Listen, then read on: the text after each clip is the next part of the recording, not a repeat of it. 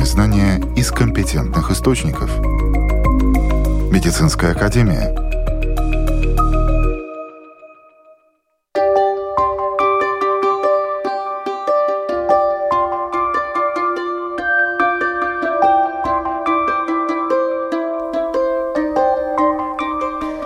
Здравствуйте, с вами Марина Талапина. В эфире программы «Медицинская академия». О вопросах здоровья здесь говорят профессионалы. И сегодня врач-реаниматолог-анестезиолог Виктор Горовенко расскажет, что можно сделать для спасения человека в ожидании бригады скорой помощи. О диагностике головокружения мы будем говорить с врачом-отоневрологом Атисом Лексденшем. Также вас ждут новости медицины. Скачивайте новое мобильное приложение «Латвия с радио» и слушайте нас в своем телефоне в любое время и в любом месте. Сердце остановилось. Как можно побороться за жизнь человека до приезда неотложной помощи? Врач-реаниматолог-анестезиолог Виктор Горовенко рассказывает, что случаев, в которых может понадобиться оказание первой помощи, множество. Эти случаи могут быть очень разные. Или это судьба, или это какой-то злой рок, я не знаю, как это назвать. Но беда с человеком может случиться везде.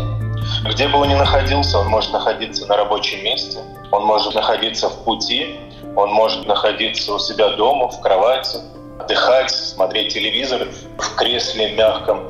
Эти места очень-очень разные. В любом месте, где бы человек ни находился, с ним внезапно может случиться несчастье, и, как мы это называем, может остановиться циркуляция, то есть остановка сердца по какой-либо причине. Или это заболевание внезапное, или это травма, может быть, например, в результате несчастного случая. Очень-очень разные места. Естественно, первое, наверное, что надо сделать, это вызвать скорую помощь. Но в момент ожидания, что люди могут делать и чего делать нельзя? Ну, наверное, самое главное, если вдруг вы стали очевидцем какого-то несчастного случая или вдруг внезапного ухудшения состояния здоровья, то, наверное, первое, конечно, это попытаться сначала распознать вот так называемое острое ухудшение состояния здоровья. Ну, эти симптомы очень распространенные. Например, здесь ключевое э, такое слово «внезапно». Внезапное, например, ухудшение дыхания как отдышка. Вдруг они жалуются, что мне вдруг стало внезапно так трудно дышать, что я не знаю, что со мной произошло. Внезапно боль в груди, внезапная, например, потеря сознания. И если вдруг вы эти симптомы распознали, заметили, то, конечно, главная задача – это как можно быстрее позвать помощь, потому что чем быстрее вы ее позовете, тем быстрее она в конце концов приедет. И очень редко, очень редко моментально происходит остановка кровообращения или наступает так называемая клиническая смерть. Это очень редко. Обычно все-таки ухудшение вплоть до остановки кровообращения происходит поступенчато. Но если вдруг при вас случилась остановка кровообращения, потерял сознание пациент. Ну, для нас он пациент, для вас это может быть друг, это может быть коллега по работе, да просто чужой человек рядом оказавшийся. Конечно, надо понимать, что чем быстрее вы вызовете помощь, тем быстрее она приедет. И здесь самое главное вызвать сначала на нужный адрес. Если вы перепутаете улицу, то в итоге помощь приедет гораздо-гораздо позднее. Если вы, может быть, не перепутаете улицу, а перепутаете дом, то ну, все зависит от того, насколько домов вы ошибетесь. Потому что это перезвоны, а потом диспетчеров с вызывающим, это все задержка времени. Даже если вы перепутаете этажи в доме, где нет лифта, то это все равно секунды, которые суммируются в минуты, и это все выливается, может быть, потенциальную задержку профессиональной помощи пострадавшим. Это первое, что надо понимать. Второе, конечно, если вы находитесь дома, если вы находитесь, может быть, на рабочем месте, и вот это вот происшествие не связано с каким-то несчастным случаем, ну, например, травма, дорожно-транспортное происшествие, то, конечно, э, как правило, мы находимся в безопасном состоянии, то есть со стороны окружающих каких-то угроз.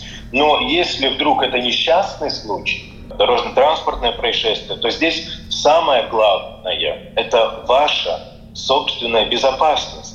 Как человека, который желает помочь вот второму человеку, который оказался в беде.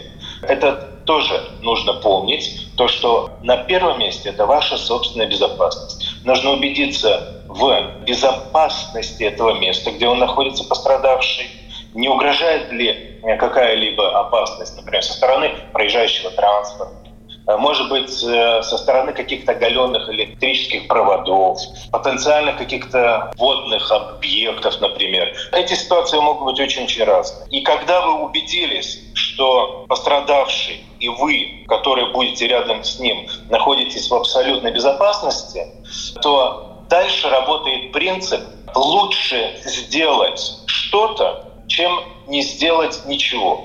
То есть, э, если вы будете сомневаться. Я не знаю, как массировать грудную клетку. А может быть, я сломаю каких-то пара ребер. А может быть, я причиню еще какой-то ущерб состоянию здоровья. Я не знаю, как э, дышать, например, рот в рот. Можно ли это делать э, прямым контактом или через маску.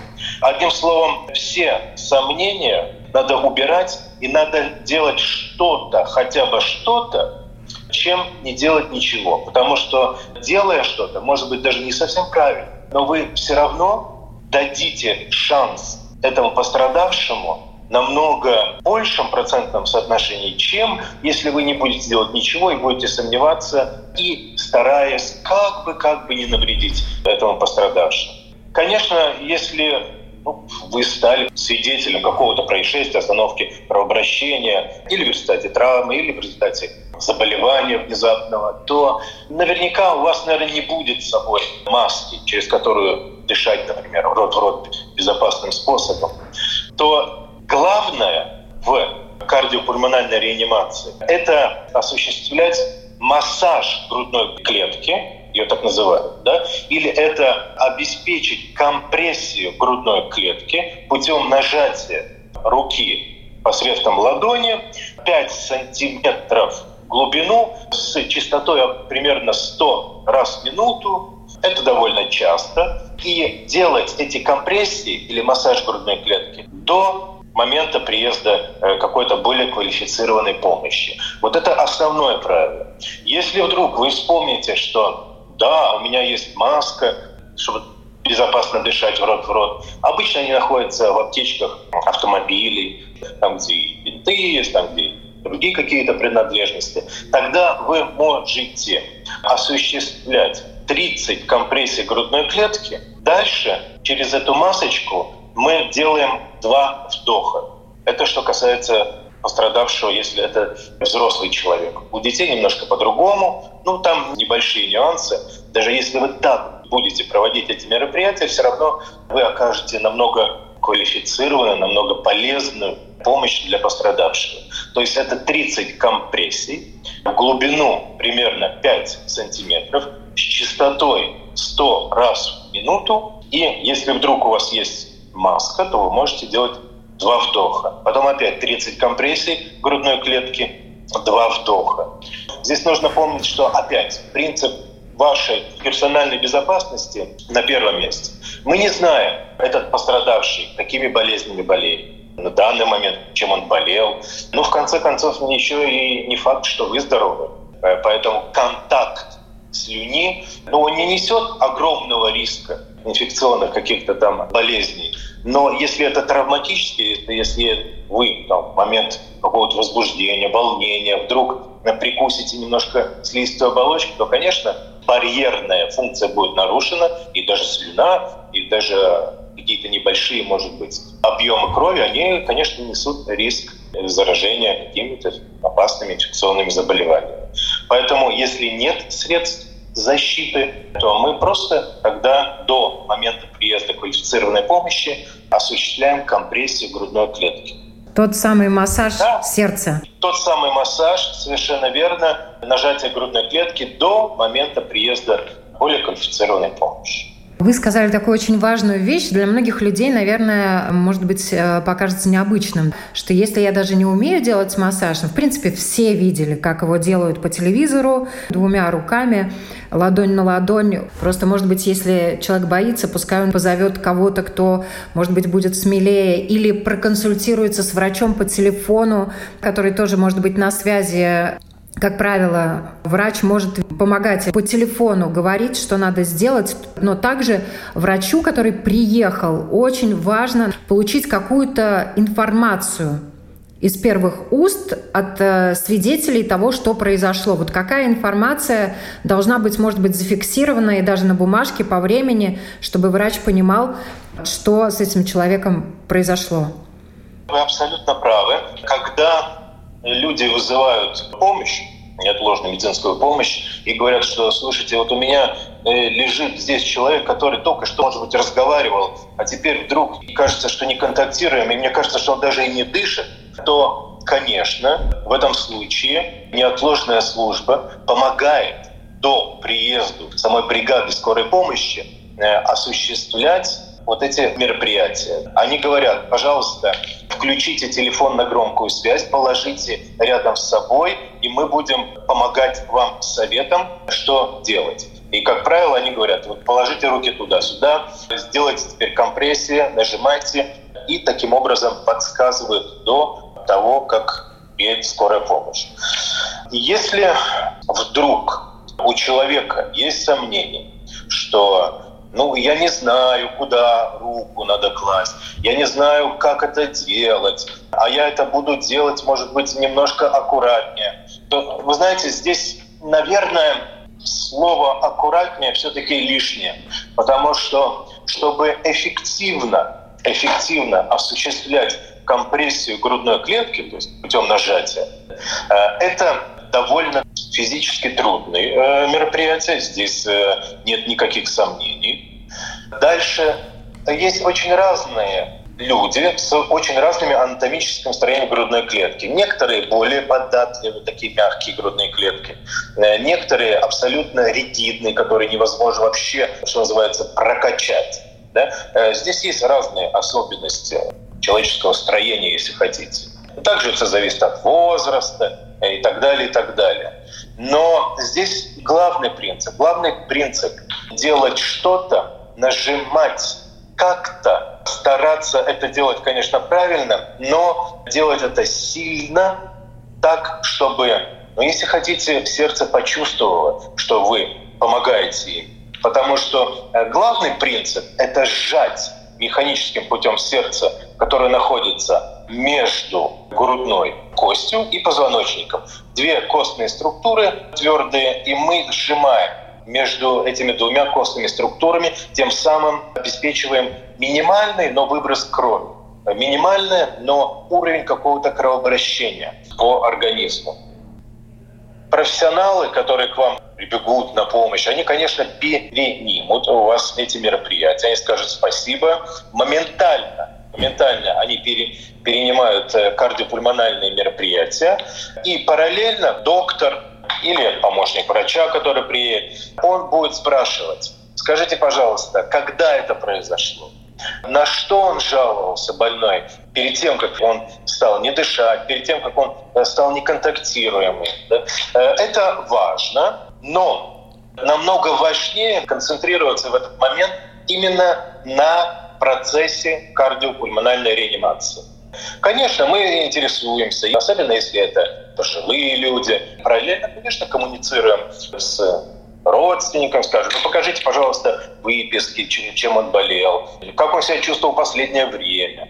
И действительно, пусть это вас там не удивляет, действительно, когда мы понимаем, что, например, этот человек болен каким-то онкологическим заболеванием в стадии абсолютной декомпенсации, то, конечно, мы, как только получаем эту информацию, мы прекращаем все кардиопульмональные мероприятия и говорим, что, ну, извините, дальше эти мероприятия абсолютно бессмысленны, потому что, скорее всего, остановка сердца связана именно с тем, что вот, к сожалению, он был более неизлечимым каким-то недугом и достиг вот своей точки логически. Ну, конечно, любая информация, особенно при травмах, мы спрашиваем, когда это могло случиться. Вот э, вы начали терапию минуту назад или три минуты назад или десять минут назад, например, он перестал дышать. Конечно, это все очень важно, потому что таким образом мы понимаем и оцениваем риски и прогноз на какой-то хороший исход всего этого мероприятия. Это очень важно. Да. Еще важно понять, что человек, который остался без кровообращения, то есть у него остановилось сердце, его можно вернуть к нормальной жизни при определенных условиях, только если это по времени занимало не больше 3-5 минут. Но есть какие-то отдельные случаи, когда и 7 минут, там зависит от среды, в какой он находится. Но, как правило, как правило, это 3-5 минут, и дальше дальше, конечно, происходит в организме необратимый процесс, особенно в центральной нервной системе, когда уже шансов очень мало его вернуть к его прежней жизни. То есть он также будет думать, например, также ходит, также ведет себя и так далее, и так далее. Э, это все несет, конечно, большие-большие последствия потом. Врачу-реаниматологу как часто приходится запускать сердце? Ну, если хотите, э, то это его одна из главных, наверное, все-таки таких не хочу сказать, что обязанности, но функции.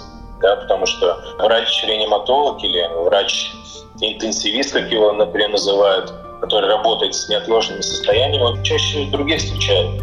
А вот такие вот случаи, конечно, это его, как говорится, хлеб. Да, но если по статистике, то за год, вот в 2020 году, в 2021 году примерно было 2000 кардиопульмональных реанимаций на каждый год. Это пример. Там чуть больше, чуть меньше.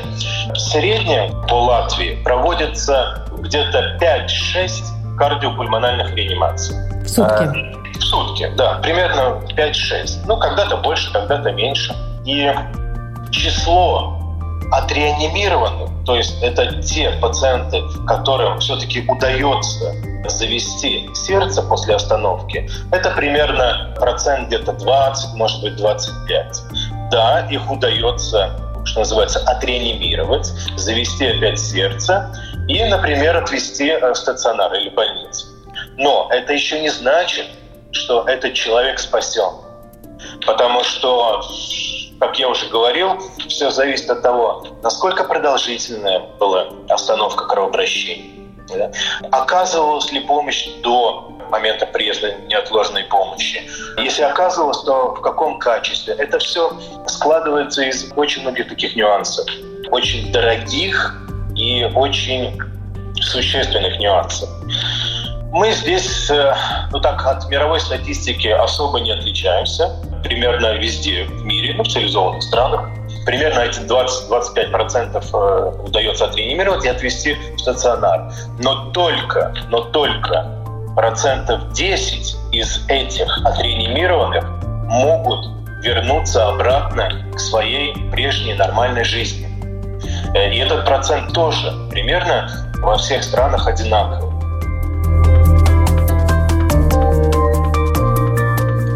На вопросы Латвийского радио 4 отвечал врач-реаниматолог-анестезиолог Виктор Гравенко. Буквально через несколько секунд новости.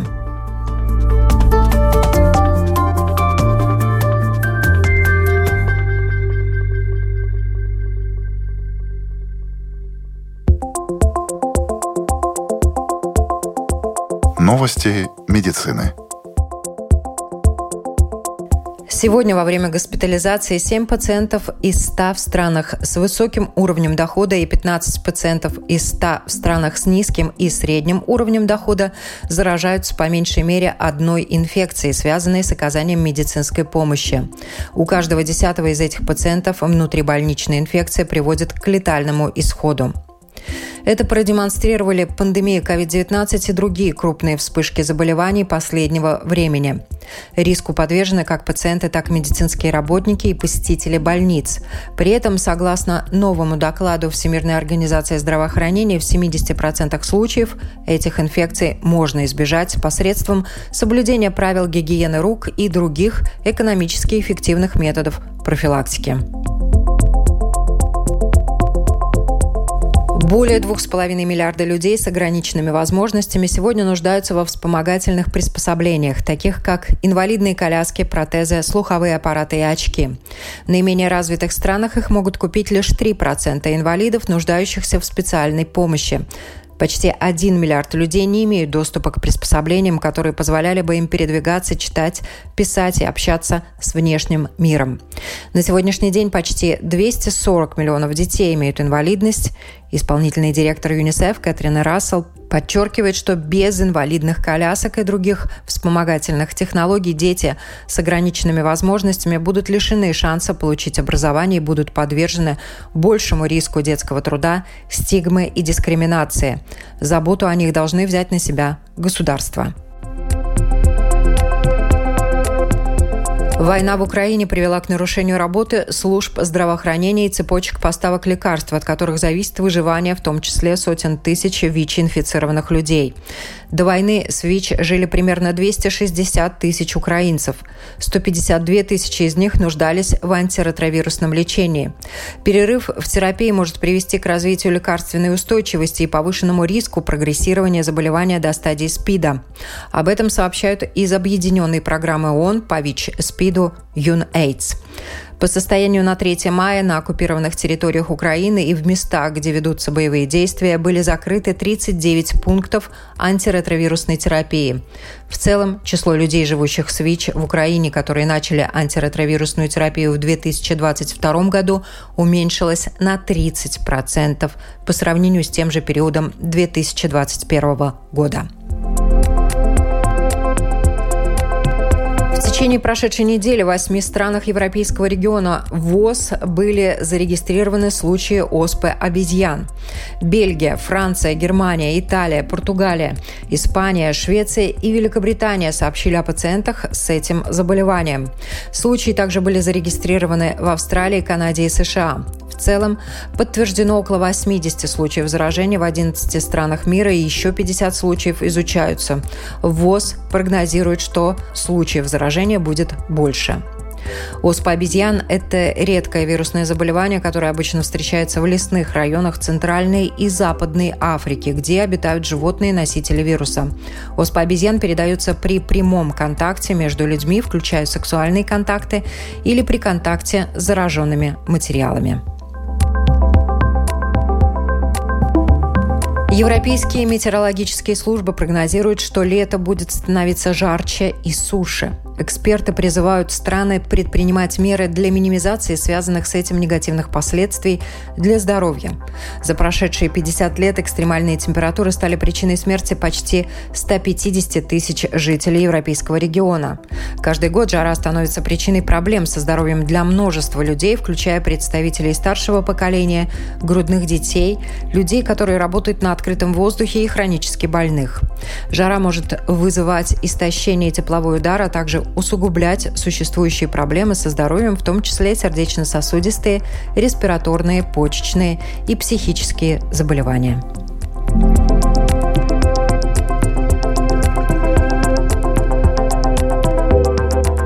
Сейчас мы более подробно поговорим о головокружениях. У этих состояний могут быть разные причины. Помогают их выяснить и помочь врачи оториноларингологи и неврологи. Также есть отоневрологи, которые специализируются на данной проблеме. И нам сегодня именно доктор отоневролог Катя Селексденш расскажет о диагностике головокружений.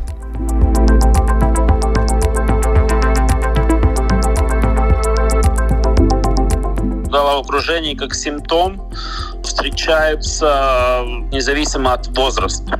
Конечно, меняется немножко, может быть, э, заболеваний, процентуально, но встречается у всех. То есть, в принципе, э, это не сортирует, это там рабочий класс или бизнесмены, или просто домохозяи, да, то есть э, головокружение, по большому счету, это второй наиболее частый симптом, которые мы вообще в жизни врачи встречаются, да, ну, особенно семейные врачи, ну и так далее, и, и то же самое в приемном отделении. Ну, я думаю, головокружение, когда голова кружится не от счастья, испытывал наверняка каждый в своей жизни взрослый человек. Ну, это да, это в принципе, да, то есть если мы так говорим, что это такое вообще головокружение, такое иллюзорное, то есть ничем не обоснованное ощущение движений или окружности, или себя в этой окружности. А головокружения сами по себе, они могут отличаться по ощущениям? Да, конечно. Они могут быть разного характера, то есть э, прямо от неустойчивости до прямо таких, как вертолетообразных, то есть шатаний, очень разные. Там под это все, которое мы исследуем и лечим, это очень разные жалобы, да, в том числе и тошнота, рвота, такие, ну, очень такое ощущение, что потеряешь сознание. Ну, очень по-разному люди это описывают. Да? То есть под этим головокружением очень большая симптоматика подходит, да, если ты начинаешь углубляться, что с ним, да, я вообще-то, в принципе, вообще запрещаю это слово головокружение использовать. Все рассказываем по-другому, только не пользуемся этим словом когда действительно надо обращаться к врачу? Потому что понятно, что человек, который, например, выпил, и у него кружится голова, он утром проснулся. Ну, там я, говорю, что это без ну, явно понятной причины. Да? То есть то, что выпил, это, это очень хорошо характеризует, что это такое вообще вестибулярный аппарат. То есть не только он у нас, как мы знаем, это мы сейчас разговариваем об внутреннем ухе, да, это он предупреждает, что есть какая-то опасность, да, какое-то вещество вошло в организм. То есть он работает и как система сигнализации. Как проводится диагностика головокружения, когда к вам обращаются люди и говорят, вот не понимаю почему, но у меня раз в неделю, раз в месяц, может в любом месте Голова ну, кружится. Верно, верно, верно вы говорите, да, первым образом это разговор с пациентом. То есть очень, ну, надо тонко рассказывать. Если мы уже, ну, поскольку я ежедневно с этим сталкиваюсь, то есть эти рассказы уже мне известны. Они все рассказывают одно и то же самое. Но, в принципе, анамнез, да, очень важен. То есть это уже первое дает какое-то определенное направление, в какую сторону надо думать. Помимо рассказа, анамнеза, какие процедуры еще вы да. проводите? Следующее, что мы, конечно, берем, то есть анамнез включает в себя как часто это происходит, как долго, как, каким образом это происходит, что провоцирует, какими еще болезнями болеть и так далее, и так далее. Следующее у нас второе, вы удивитесь, но то, что как мы видим внутреннее ухо, вы знаете, как мы видим внутреннее ухо? Рассказывайте. Или догадываетесь, не догадываетесь, через глаза. Странно, но через глаза мы смотрим глазные симптомы что очень важны и нам дает э, понятие, да, потому что у нас есть вообще в основе баланса есть вестибулярный аппарат и визуализации, да, то, что мы видим. То же самое, как мы все в жизни знаем, что такое морская болезнь, это на самом деле не болезнь, и все говорят, что плохой вестибулярный аппарат. На самом деле это не так, потому что там несоответствие получается визуализации не соответствует гравитации. Да? И этот конфликт дает вот эти головокружения, неприятные ощущения, которые, я думаю, что немало людей в жизни своей встречались. Так что мы через глаза видим очень много чего. Есть такая вещь, как нистагм, которая показывает нам состояние внутреннего уха. То есть следующее, то, что мы еще рассматриваем, это нету ли косоглазие, или по-английски это называется test of skew, то есть это нет ли skew deviation, нет ли девиации взгляда. Ну, по-русски, наверное, это что нет смещений, да, потому что у нас есть фокус, в котором оба глаза не должны стоять на месте. И третья вещь, которая есть, это вестибулярный или тест Халмаги, в котором мы при дергивании головы все иногда пациенты ну, смеются, да, то, что смотришь в глаза, дергаешь им голову. На самом деле это очень хороший тест, который показывает, есть ли проблема, дефект э, лабиринта или нет. Сейчас, э, возможно, какие-то аппараты пришли к вам на помощь. Конечно, конечно, да. Но понимаете, как я вам говорю, для врача очень важно аппарат – это не диагноз, да, то есть аппарат как помощник. Мы очень много на данный момент э, думаем, что аппарат – это какое-то волшебное дело, да, которое сейчас решит все проблемы. Так нет. То есть, да, есть, с которым мы можем, ну, то есть основные вещи – это аудиограмма, потому что у нас э, внутреннее ухо – это орган э, слуха и баланса, да, то есть надо смотреть, что происходит со слуховой функцией, потому что некоторые болезни даже идут с нарушением слуха, или иногда люди даже не замечают, что они что-то недослышивают или что-то не слышат, да, то есть это раз. Второе, это у нас есть такой аппарат, который у нас в Латвии уже с 2014 года. Его нет, к сожалению, в Гальзерс, но есть в ГАКа невроклинике, в лор-клинике. Есть такой головный импульсный тест. Но он на самом деле очень хорошо визуализирует, анализирует именно этот тест Галмаги. Да? И потому что иногда бывает, как будто тебе кажется, да, потому что это все происходит на таких миллисекундах, да, очень хорошо это можно видеть, это гиперфункции или гипофункции этого вестибулярного аппарата, и соотносительно это помогает решаться, это то или то. И вы при помощи диагностики, при помощи рассказа пациента, при помощи тестов в итоге выясняете причины. Как много причин да может быть у головокружения?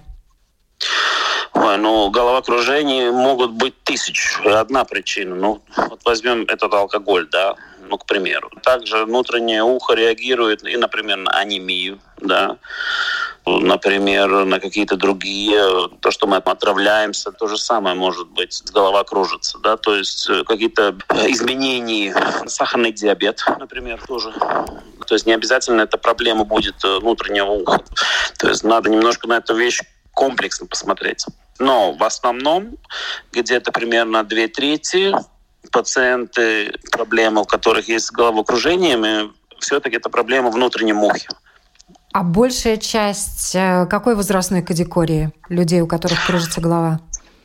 Так в среднем немножко меняется специфика, но в основном это примерно начиная такая, ну, массовая, да, ну, так скажем, публика. Это, наверное, 30-40 и постарше.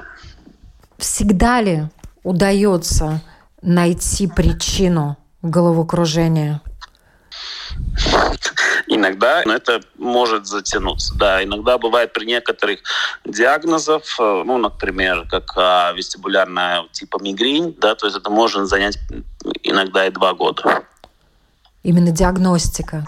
Да, но понимаете, как я всегда говорю, всем нравится, но когда вы видите, знаете, ну, топор вбитый в, в лоб, да, и тогда делаем компьютерную томографию, то он тоже там виден. Ну, ну, а тут ничего не видно, понимаете? Ну, на самом деле не видно например, на каких-то там магнитных резонансах. Обычно вообще пустой магнитный резонанс, чистый. Да? То есть и очень часто самое информативное, что есть, это не то, что пациент рассказывает, но если ты даже видишь этот приступ, вот это самое-самое-самое информативное.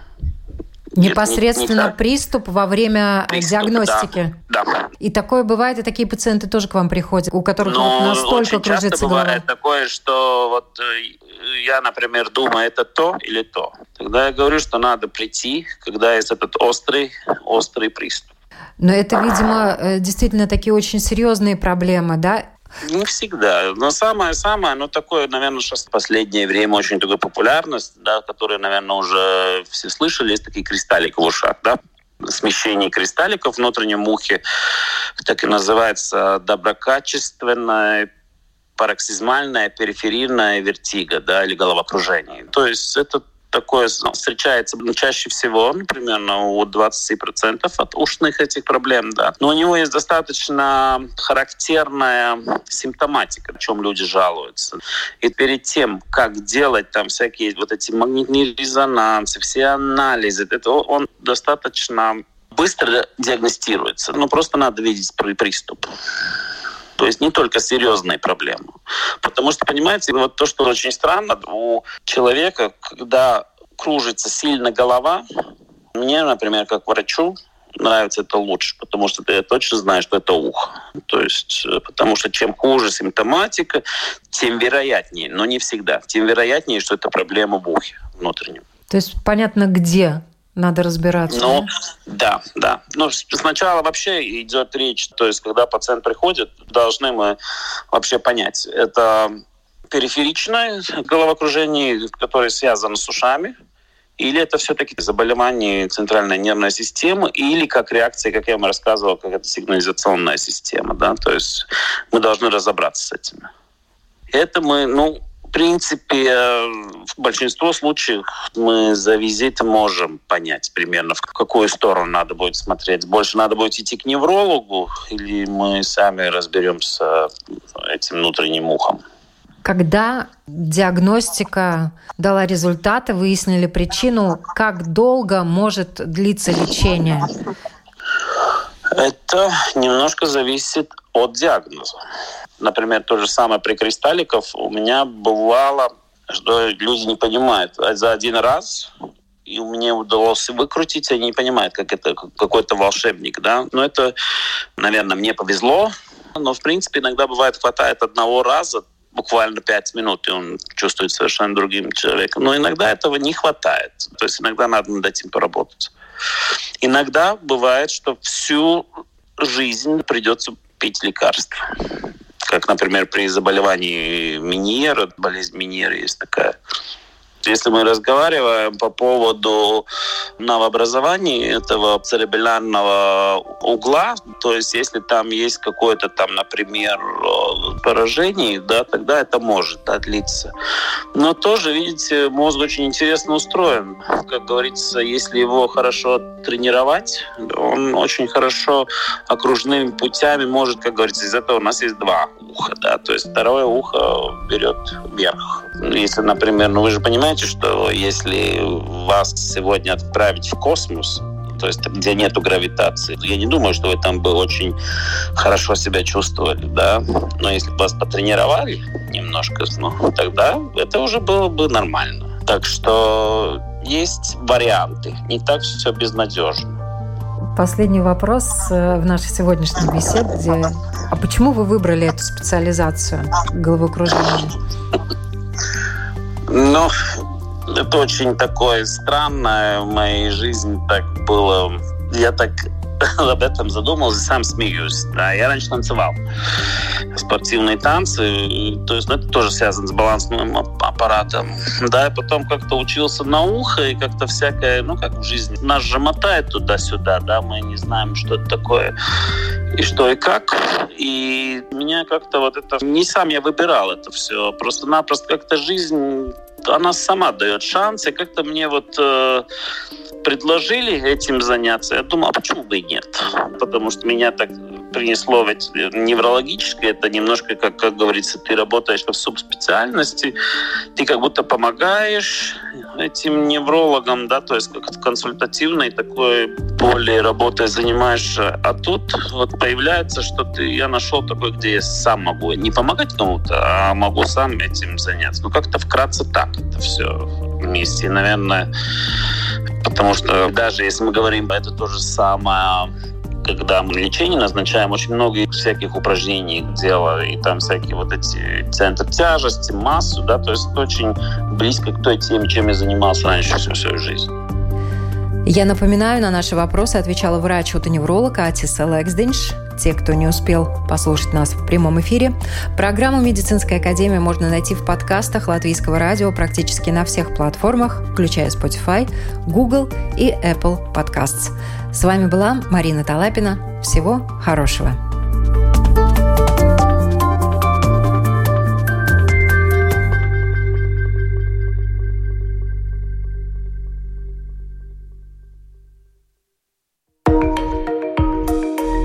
Важные знания из компетентных источников. Медицинская академия –